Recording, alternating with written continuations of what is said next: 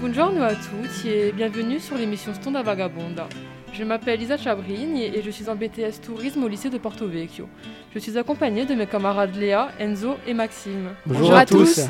Aujourd'hui, nous avons choisi de vous parler de la Grèce, une destination qui nous tient particulièrement à cœur. Brièvement, est-ce que quelqu'un peut rappeler à nos auditeurs où se situe la Grèce? Oui, alors la Grèce est un pays européen situé dans le bassin méditerranéen. Alors elle est bordée par euh, l'est euh, par la mer Égée et à l'ouest par la mer Ionienne. Et concernant le climat, euh, est-ce qu'il est différent de celui de la Corse?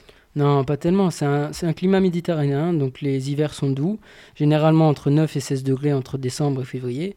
En revanche, les étés sont très chauds, pouvant facilement dépasser les 30 degrés.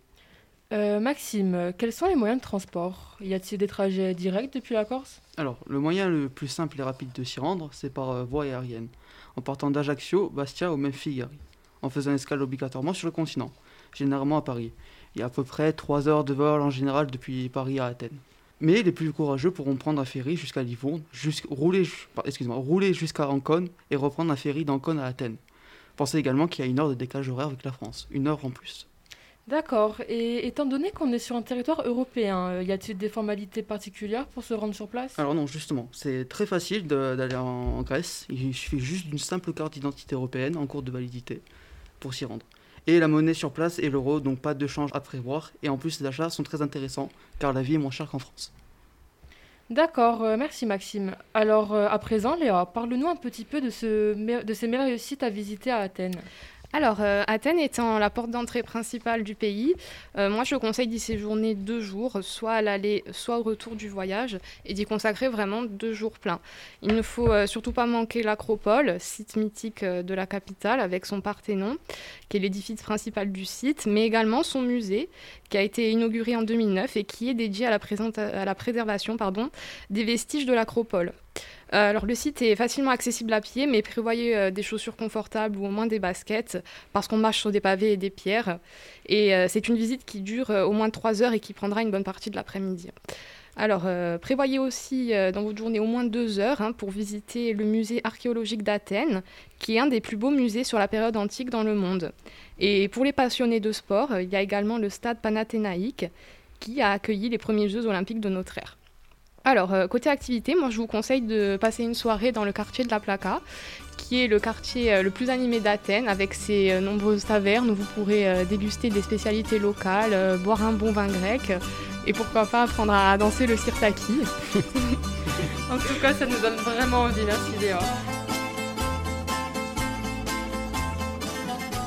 Et euh, concernant les excursions que l'on peut faire en dehors d'Athènes, euh, qu'est-ce que tu nous proposes? Alors, euh, vous pouvez consacrer une journée pour visiter le site de Delphes, qui est à environ deux heures d'Athènes.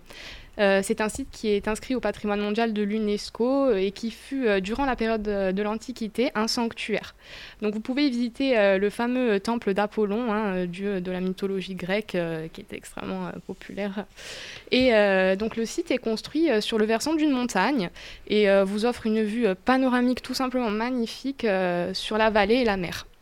Très bien, merci beaucoup Léa pour cette belle découverte. Et à présent Enzo, il me semble que tu avais un circuit à nous présenter. Oui, en effet, Lisa. Alors, on connaît tous la, Grèce pour ses îles paradisiaques et ses plages de sable blanc. Mais aujourd'hui, j'ai décidé de vous proposer quelque chose de différent afin de découvrir la Grèce autrement. D'ailleurs, la Grèce autrement, c'est le nom de ce circuit. Tout d'abord, il s'agit d'un séjour de 13 jours et 12 nuits au nord du pays qui comprend le transport, l'hébergement, les activités et les repas.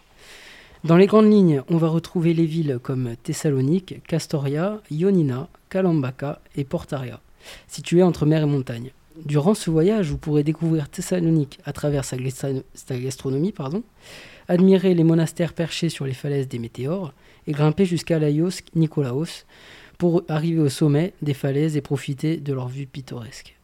Alors, vous pourrez également visiter la région montagneuse de Ionina pour son célèbre parc national et circuler sur les, les pentes du mont Pélion à bord d'un train à vapeur. Ce circuit hors des sentiers battus vous coûtera approximativement 1390 euros par personne et est proposé par le tour opérateur Marco Vasco. Donc à voir les informations sur leur site web. Très bien, merci beaucoup Enzo pour ce circuit qui nous donne euh, vraiment envie. Donc euh, merci à Léa et Maxime également de nous, de nous avoir présenté cette destination et on espère pouvoir y aller très bientôt une fois la crise sanitaire terminée. Merci beaucoup. Merci beaucoup. Sur ce, à bientôt sur Stonda Vagabonde, à l'émission des BTS Tourisme qui vous fait voyager. À bientôt. À